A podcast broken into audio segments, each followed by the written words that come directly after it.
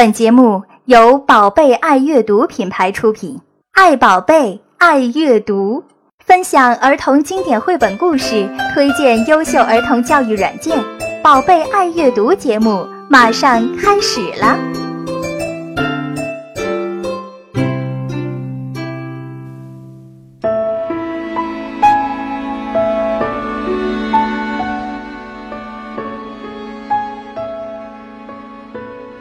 听众朋友，大家好！欢迎呢，大家又在今天来到新一期的《宝贝爱阅读》节目。在过去的一个月中呢，法国知名的童书出版机构，名字叫做开心学校出版社，是迎来了他们的五十周年大庆。他们也是在全球范围内呢，进行了诗意与幽默五十周年系列巡回纪念活动，上海也是其中的一站。那么，担任此次活动的文化大使的呢？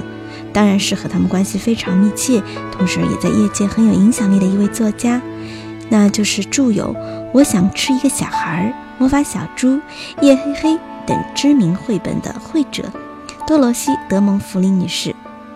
值得一提的是，我们宝贝爱阅读的资深听众，可以说我们的听众群的这个呃水准是非常非常高。那其中有一位呢，是我们上海大学中欧工程技术学院法语教研室的副主任，在当天呢，是带上他四岁的女儿彤彤，参与到了德蒙弗里女士在上海的工作坊活动中，并且呢，有机会和这一位风格非常非常突出的绘本画家进行了零距离的交流。在今天的节目中，我们也会把这一场非常愉快又火光四射的访谈带给所有的听众。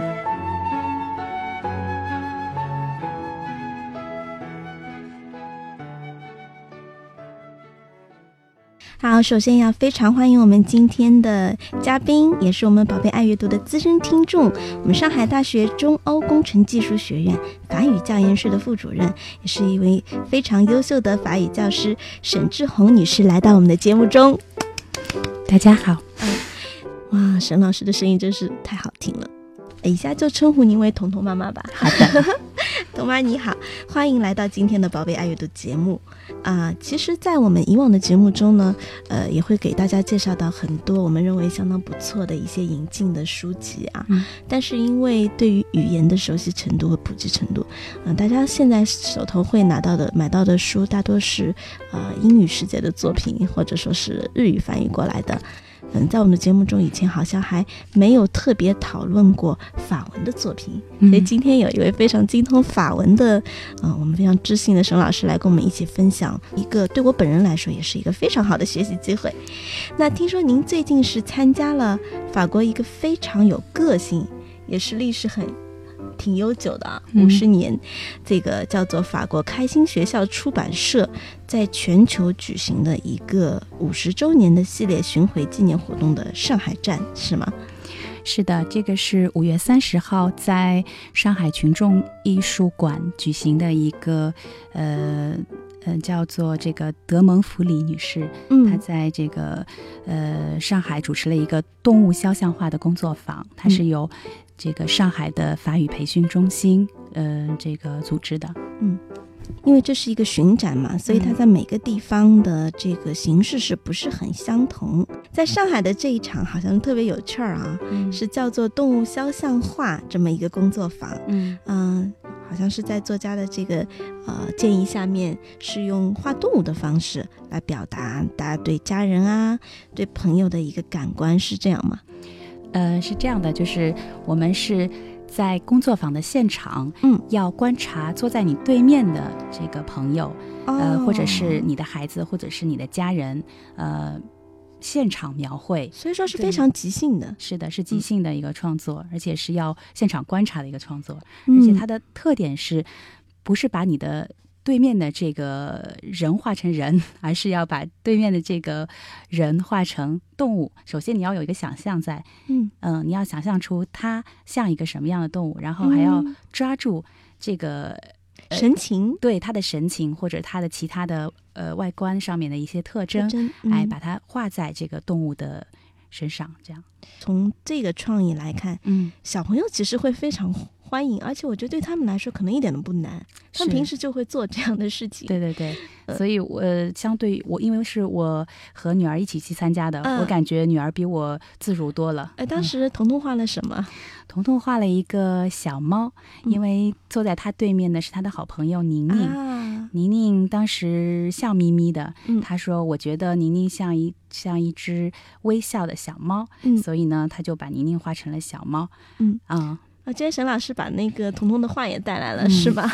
对对对 看到这个，我第一个感觉是他肯定画的非常的快，对，他很快，大概一嗯两分钟就画好了。但是瞬间你能发现，哎，小朋友画画这个肖像画啊，他能够瞬间就抓住就是主要的特征，是他神情画的很有趣儿。对对对，就是尤其是那个宁宁微笑的神情画得哎非常好。嗯，然后他有两个小辫儿，是因为宁宁本来也是，扎小辫的那天宁宁扎着小辫，对，嗯再。画两个小辫儿。嗯、然后我看到那个别人画你的啊，啊，这张水准太高了，而且居然是一个羊驼，对吧？对对对，也那个 画我的是我的一个好朋友，是嗯宁宁的妈妈。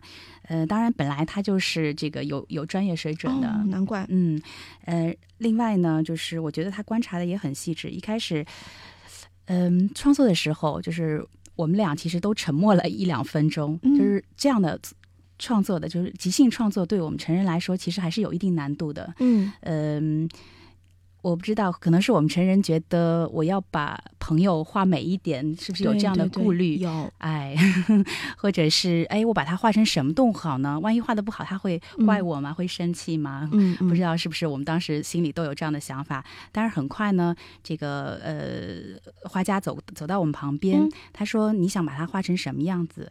他说：“我也说不，就是我的朋友说，我也说不出来。”他说：“嗯我觉得，呃，这个呃，Christine 就是我嘛。他说，嗯我觉得 Christine 她是应该是比较善良的，嗯、比较温和的这样一个一个形象。哎，呃，对他说他有点像羊，或者就是羊驼，嗯、然后他说那你就接着画吧，嗯好，他就他就很快的描出来，嗯然后呢，嗯、我觉得他最后就是抓的一点非常好，就是我的眉心有一颗痣，他在那个羊驼的 上面也点了一颗痣，所以就很很容易知道他画的是我。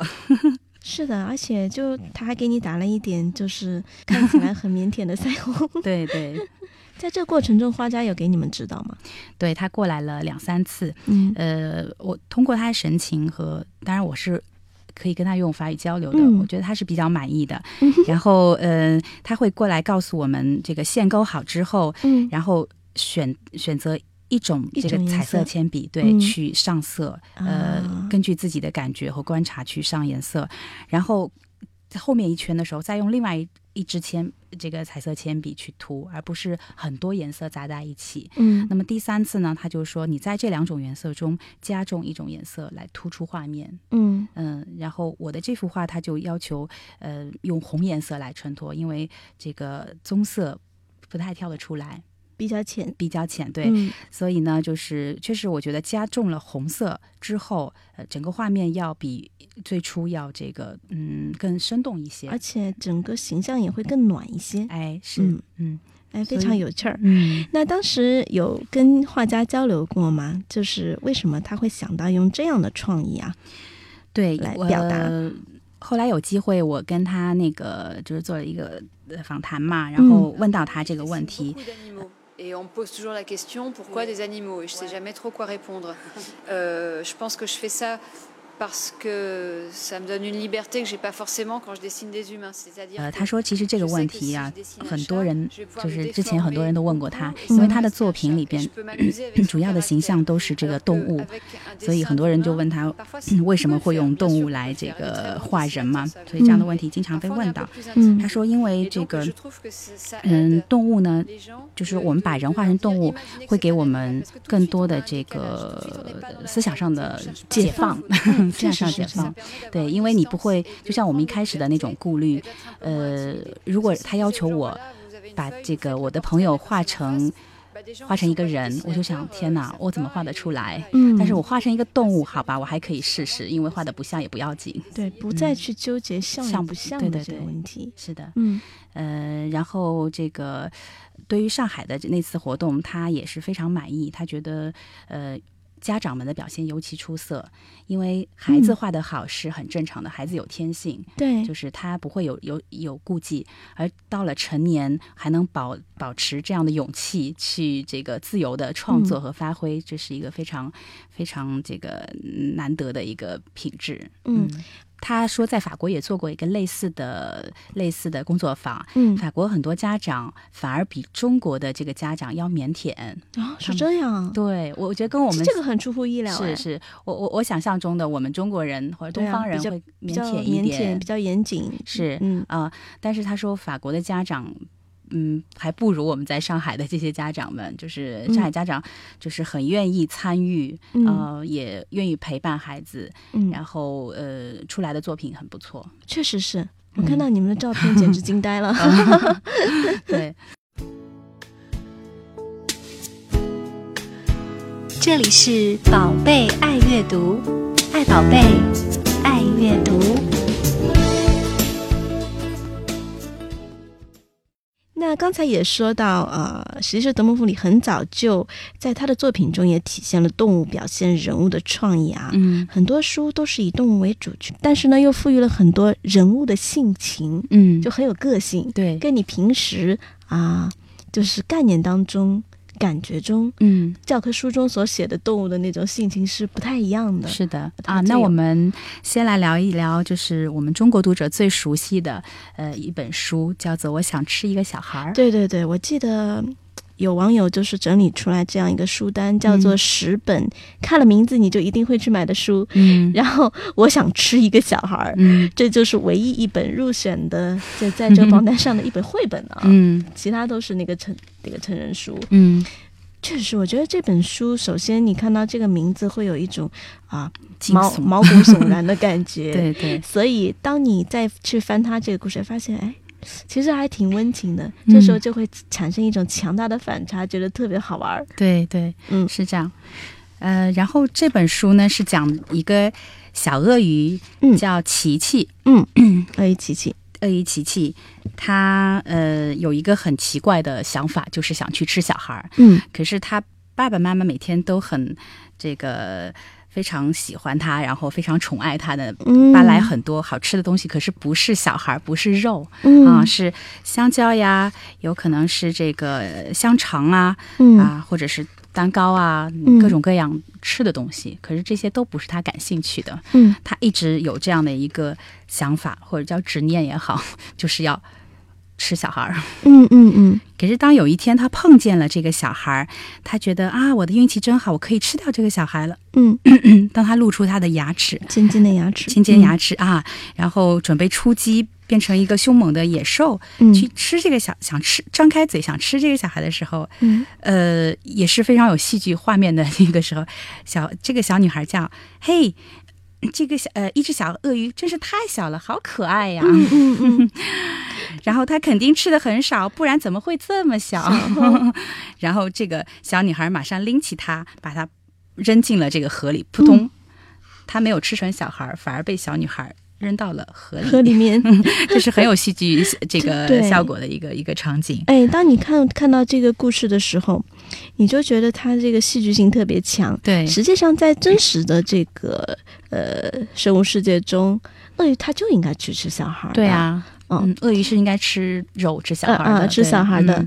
可是，在按照这个故事的逻辑，你就会觉得，哎，就是按照爸爸妈妈的逻辑，这是一个特别天马行空、特别荒谬的一个想法。嗯，我我相信有不少的读者看完这个故事会会联想自身啊。嗯，就是我们的小孩经常会提出一些在我们的眼光中看起来特别无厘头，对啊，甚至是呃，就是肯定是不能满足的这样子的一种愿望。嗯，可是当时当你在转念一想的话，如果将心比心一想的话，当自己还是孩子，还处在孩子的那个呃世界中的话，觉得、嗯咦，不就应该是这样子的吗？特别合理。对，所以我觉得看完这本书，我就会想，以后我应该更多的听孩子说，然后去嗯，尊重他的想法。嗯，对，因为当你看到这里爸爸妈妈请他吃香蕉这么一种完全鳄鱼不能吃的东西的时候，你其实会觉得很想嘲讽他。是是，所以有一种嘲讽的意味在里面。我还会联想到，就我们现在有很多家长会塞着孩子去上各种培训班，对对对，也许并就像香蕉一样，也许并不是孩子爱吃的东西，是你自己觉得特别合理而已。对，是只是家长觉得合理而已。所以蛮有意思的。可是就是。是，嗯，当时我我采访这个德蒙弗里的时候，我问他是不是有这样一个教育意义，嗯，呃，他是这么回答我的，他说这个我的当然这本书不是他原创作啦，对对对，那么但是他在一般创作童书的时候，不会有非常明显的这样的一个教育意义，对对对，他说不同的读者能读出他自己的一个一个，就是有他自己的解读，嗯。嗯。说到底，他觉得这是一本非常有趣的故事。嗯，这个回答也非常的法式了。嗯，是。当时那个彤彤读了以后，他有什么？他有什么反应？你记得吗？彤彤，我我是讲了一遍故事之后，他又默默的自己把把这本书从头到尾又翻了一遍。嗯，我觉得他应该是去消化里边的内容，顺便看看里边的图画。嗯，呃，一开始他会不会就特别想去找那个小孩啊？嗯，应该是带着这个疑问的，因为看到题目叫“我想吃一个小孩”，他肯定进去，对他肯定有这样的疑问，说：“哎，小孩在哪里？里边都是鳄鱼，没有看到小孩呀。”嗯啊，所以这样这样的一个题目就有的悬念，会这个呃促促使孩子不停的往后面翻，哎，这也是蛮有意思的一个事情。嗯嗯，然后他翻完之后。我我问他说：“如果你有机会跟这个作家或者画家沟通的话，你想问什么问题？”嗯，他说：“我最想问的就是他为什么要吃小孩儿？嗯啊，他会不会来吃我？啊，我想这个是一般孩子对对也都会问的问题。对，嗯。”就是啊，呃呃，我我我也把这个问题带给了这个这个德蒙弗里女士。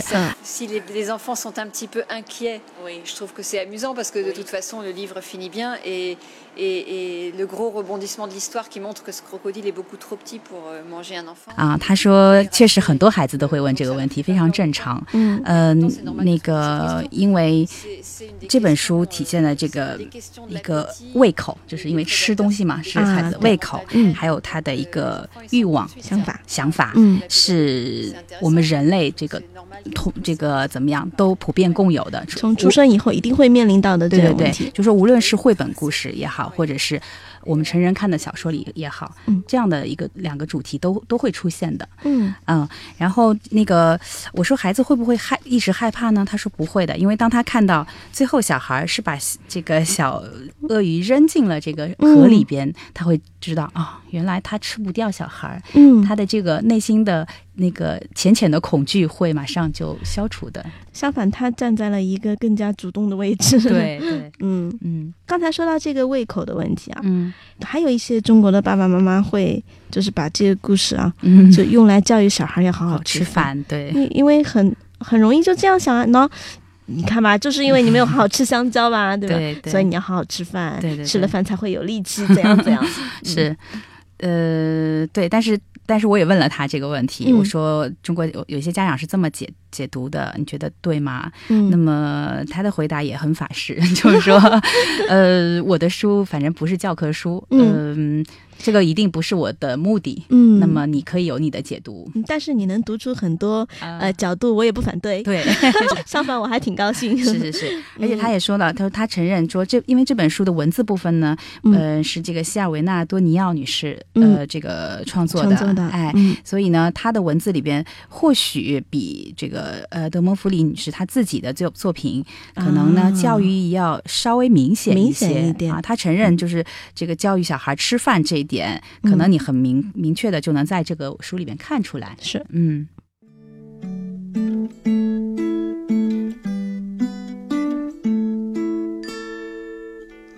接下来我们就来谈一谈是文图啊，文图合一，完完全全都是他自己创作的一本，另外一本脍炙人口的书籍啊，是叫做《魔法小猪》。对，嗯。对《魔法小猪》这本书，呃，也非常的有意思。嗯，呃，我刚好看到的是这个法文版的，嗯，这本书，然后呃，问了他，呃，当时创作的一些故事，非常有意思。嗯嗯，因为我还没有看呃看过这本书啊，但是童妈刚给我看到第一眼嗯。就看到这个封面上面是一个嗯小女孩骑在一头小粉猪，其实看起来没有任何的奇怪啊，就是一头很普通的粉粉的猪啊。嗯，但这个意象我觉得是很奇异的，对因为一般猪不是一个可以给你用来骑行的这样一个动物。对，封面上的这幅画正是他这个故事创作的一个源头。他说，嗯当时他没有任何的故事，文字什么都没有。嗯那么，呃，就有这么一个，有一天有一这么一个形象，呃，跳到他的脑海里头，哦，就是有一个小女孩骑到一个猪上面。嗯那个时候，可能他也刚刚，呃，他女儿刚刚出生，嗯可能女儿的出生也给她。就是希望他希望创作一个小女孩的形象的一本书，也有一点关系。兴许也是来自于某一个梦境啊。对对对，也许是某一次，你看小女孩穿着袜子，没有鞋，哎，是是是，头发也很凌乱。对，真的是，也有可能是从梦梦里走出来的一个对一个一个形象。啊，然后我们翻开书会嗯有一个那个画面，会给我们的印象特别嗯。特别的深刻，嗯。就是包括小女孩在内，还有很多的动物，包括这头猪啊，嗯，都骑在了一头驴子的上面。那当、嗯。当时我们就我们刚才随机翻，我就嗯。看到这个图像，我就觉得很熟悉，似曾相识。嗯，在某一些就是民间故事中，对，好像是不莱梅的音乐家，对吗？对对对，不莱梅嗯音乐家就有这样的一个，他是有所借鉴的吗？是是，他说哦我受到这个。有这样对受到这个启示，嗯嗯，受到这样一个故事启示。嗯另外，他也提到呃其他的一个故事，他说有一个人拿着一个金胡金胡桃，然后其他人碰到他就会被嗯粘上去，嗯第三个人碰到第二个人也会被粘上去，就像排哦队接龙这样的一个、一个形象。嗯嗯嗯，那我们就是中国的读者比较熟悉的那种拔萝卜的故事，对对对也是一个叠一个，一个拉一个的这样的一个猴子捞形象月啊。哎，猴子捞月是的。嗯。啊，就是这样的形象在故事里边，尤其童话故事里边出现的非常多。嗯。啊，他就。所以，在这个魔魔法小猪里边，他也用了这样的一个一个形象。嗯，那他们是怎么样一个一个加入到这个队伍中来的呢？我们请童妈来讲一下，大概讲一下这个故事。好的，魔法小猪呢，它的故事是这样的：就是有一天早上，有一个这个小女孩，嗯看到她的窗口有一头小猪，啊、于是呢，他就呃靠近这条小猪去抚摸它，嗯然后跟小猪打招呼说：“你好呀，你真漂亮嗯啊！我相信你是有魔法的。”嗯呃，接着他就跳上了这个小猪的背啊，然后他们俩就出发了。出发去哪儿呢？我们也不知道。那么在这个路上，呃，小女孩就对这个小猪说：“哎，你叫什么名字啊？”就是一个小、嗯嗯小孩的一个 一般这个交流的交流的开这个搭讪的开场白对对对，小猪怎么回答的非常有意思，法语叫 quank，quank、其实就是我们就猪哼哼，就是猪哼哼的声音，这 种对对对，就是这个这个声音。所以小猪其实不会说人话。好，嗯小女孩一点都不在乎，她接着说：“哎呀，我我呢，我叫这个法语叫 Rosette 啊，是一个法法国小女孩的名。哎，嗯我叫 Rosette。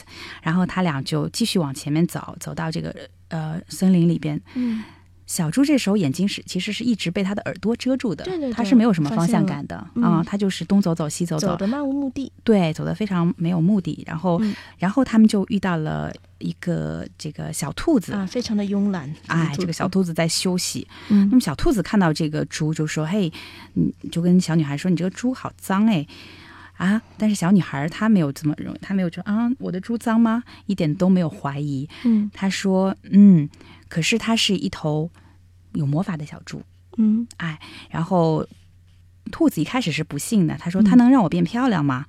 这个，嗯、小女孩说：“那你就跳上它的，跳到背上来，你会试试试试，嗯，你之后会知道的。我觉得他气场好强大，这个小女孩对对对，可以用强大的心理暗示啊。是啊，所以这是他吸引到的第一个这个嗯路人。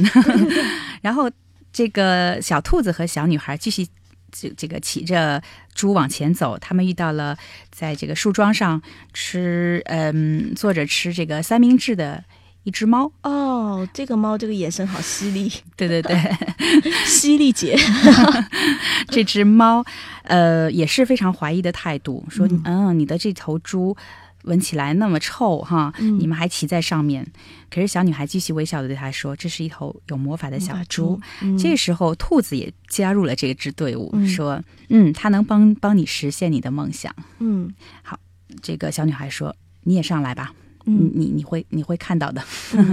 好，这个猫呃虽然犹豫了一会儿，但是它也考虑到说我我上来对我来说我不会吃亏，对啊，我愿意试一试，嗯好吧？所以这三个人继续往前面走，又遇见了一个在弹吉他的狗。嗯，那么呃，每个人都有想法，对，一只文艺狗。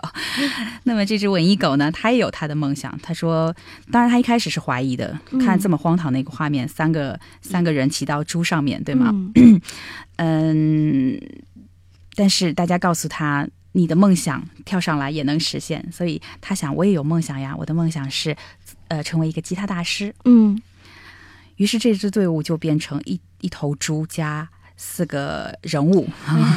他已经汗流浃背，显然已经撑不住了。对，这小猪其实他真的是没有那么多魔法，他真是是一个普通。是被魔法的。对，他是被魔法的，就是有魔法他也会累，确实是这样。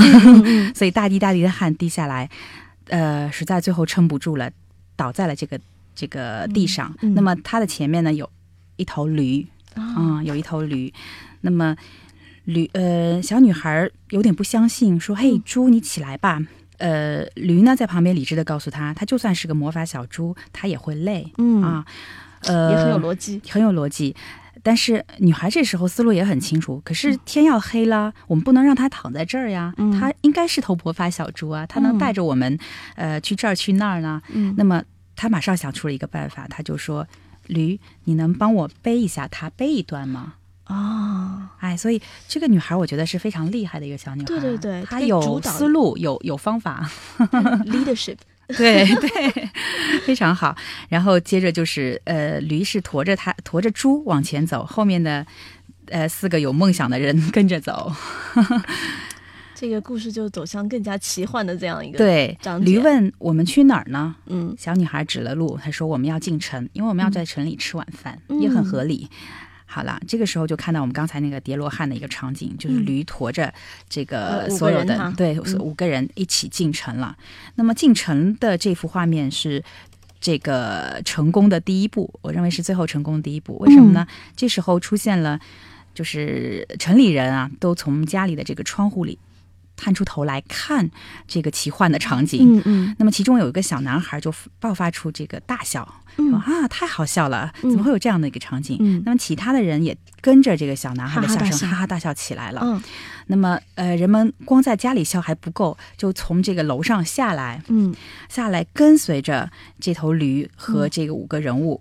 一起穿过广场，冲进了这个城市的剧院。嗯这支队伍，这支动物的队伍，呃，居然冲进了这个城市的这个剧院的大舞台上面。嗯呃，这个剧场我们看全是人，爆满了。嗯嗯呃，他们在这个舞台上面又跳又唱又弹啊，真的是一场很很杰出的一个演出。我们看到《梦想来了》，就是嗯当市长上来给这个驴颁奖的时候，他成了一个有名的，啊驴然后这个狗成了明星驴对明星驴，嗯这个文艺狗真的成了吉他大师。嗯嗯 然后呃，兔子把人人们认上来的四 四个帽子这特别有趣儿，特别有趣儿。对，戴起来，他说：“哈，我成为世界上最漂亮的兔子。”兔子真的认为他这样是嗯世界上最漂亮的兔子。然后这个猫呢，捡起了人们扔上来的所有的钱币，他说：“果然发我成为了果然发发财了，对我成为最有钱的猫了。嗯，那么呃，大家很高兴，真的去这个城里的一个餐馆吃饭的时候，，嗯对大家这时候呃，觉得我们没有。还不知道小女孩的梦想是什么，对哦，嗯，然后就是大家问，嘿，说 Rosette，你的梦想是什么呢？嗯她非常平静。其实整个故事已经高潮迭起，到最后接近尾声的时候，他非常平静的说：“嗯我的梦想就是有一头魔法小猪。嗯然后他说完就摸着小猪亲亲它。嗯所以非常美的一个故事，我觉得最后这个 这个结尾收的很。收的很很有诗意。对，很有诗意。然后之前的话会像爆米花一样，对对对，非常非常绚烂，对，也像烟花一样的，对对对，嗯。哎，其实这个故事会给你有很多种回味啊。嗯，从呃小女孩的角度上来看，她是一个导演的角色，生活的导演者的一个角色。嗯，他让我想到了另一本非常有名的书，嗯，也是很著名的一本儿童奇幻文学。呃，我。儿童呃奇幻故事叫做《牧羊少年的奇幻之旅》，是呃是巴西的那个保罗克埃略嗯写的。嗯，当时我就记得他在书里面有一个有一个关键句吧，出现过很多次。嗯，他就说。如果你想很想要做一件事情的话，那么所有的宇宙伟力都会帮你来完成。嗯，其实你会觉得啊，这里面他们最终能够实现梦想是有很多的机缘巧合才能够组成的。可是，首先还是要源于你的。你的一个梦想，对，最后的成就是梦想和机遇加成的这样的一个一个结果。对我就感觉这个梦想的能量场好大，它吸引了很多的能够帮助他成功的力量。嗯，然后从猪的角度上来说，嗯，他可能会给到你一个。嗯，成就梦想的另外一种路径，嗯，因为这并不是他本身自己的一个想法。对，在我们就是生活的很多境遇中，都会碰到这样的情况。有一些是你主动想要做的事情，嗯，而有一些可能一开始你并没有想到，嗯，但是呢。在很多人的帮助下面，你居然就做成了。对对，所以嗯，我们说就是你的梦想也成就了别人的梦想。对对的。那你当时有没有跟作家交流过？是不是他有这样的想法在里面呢？嗯，是的，就是说他最初开始的画面就是这个小小女孩骑在猪的身上嘛。嗯嗯。后来怎么展开？他有点，他说他自己都不太记得了。嗯，呃，但是他记得那个时候女儿出生了。嗯，所以呢，他就想到是一头小猪。嗯，然后他说女儿的出生呢，也让他解放了很多思想，做了很多从前都不做的事情。所以难怪，所以所以他那个时候也开始重新玩了音乐。嗯啊，他也把这个桥段写进了故事里边。他意识到呢，嗯，这样一个现实事实就是，有人走进你的生命，就能帮助你实现一些梦想。音乐也是其中之一。嗯，他说没有，他没有把现实的故事呃写在这个这个书里，不是完完全全对现实的一个描述。嗯，可是他是报告文学，对，但是他一定是受到现实生活的某些启示。嗯嗯，呃，或多或少的启示。那么这样故事就在呃不断的这个发展中完成了。嗯，他说他现在没法描述当时是怎么样把这个创作完成的。嗯，呃，因为创作是在大脑中进行的，它是一个非常神秘的过程。嗯。呃，因为说到这个音乐创作，里面也出现了一只爱玩音乐的狗嘛，嗯，呃，就是他也后来也开始玩吉他了，是吗？他是玩那个尤克里呃四弦琴尤克里里，尤克里里，对对。然后这次他到中国来，刚好在北京，呃，白天跟那个小朋友们讲完故事之后，晚上还跟那个法国大使馆的一个工作人员叫红英一起，呃，举办了这样的一个尤克里里的一个音乐会啊。哎，他是一个，我觉得。真的是一个多面手，又是作家又是画家，那现在还可以自己演奏一些音乐。嗯，快乐的时光总是过得很快啊，不知不觉呢，今天跟童妈已经聊了近半个小时。实际上，我觉得今天我们虽然只讨讨论了两本书，我们也可以看到，就是好的图画书，它。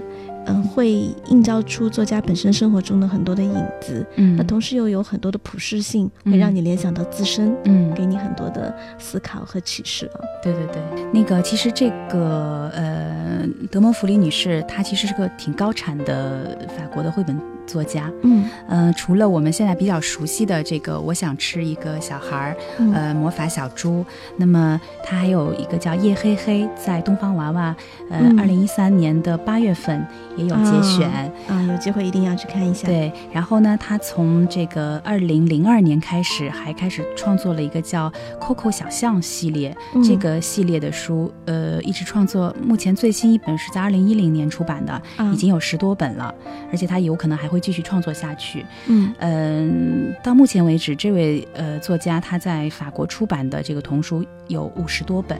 嗯嗯，那么通过这次采访，我觉得他是一个非常有意思的，嗯，非常有内容的一个作这个呃童书的作家。嗯，所以我也表达了，就是说未来我们很希望能够把他的其他的作品介绍给中国的出版社，然后能够介绍给中国的读者。嗯，呃，联想到这一次就是开心学校嘛，他们我记得就是巡展的一个主题是叫做“诗意与幽默五十年”。嗯，所以我觉得能够呃选定德蒙弗里。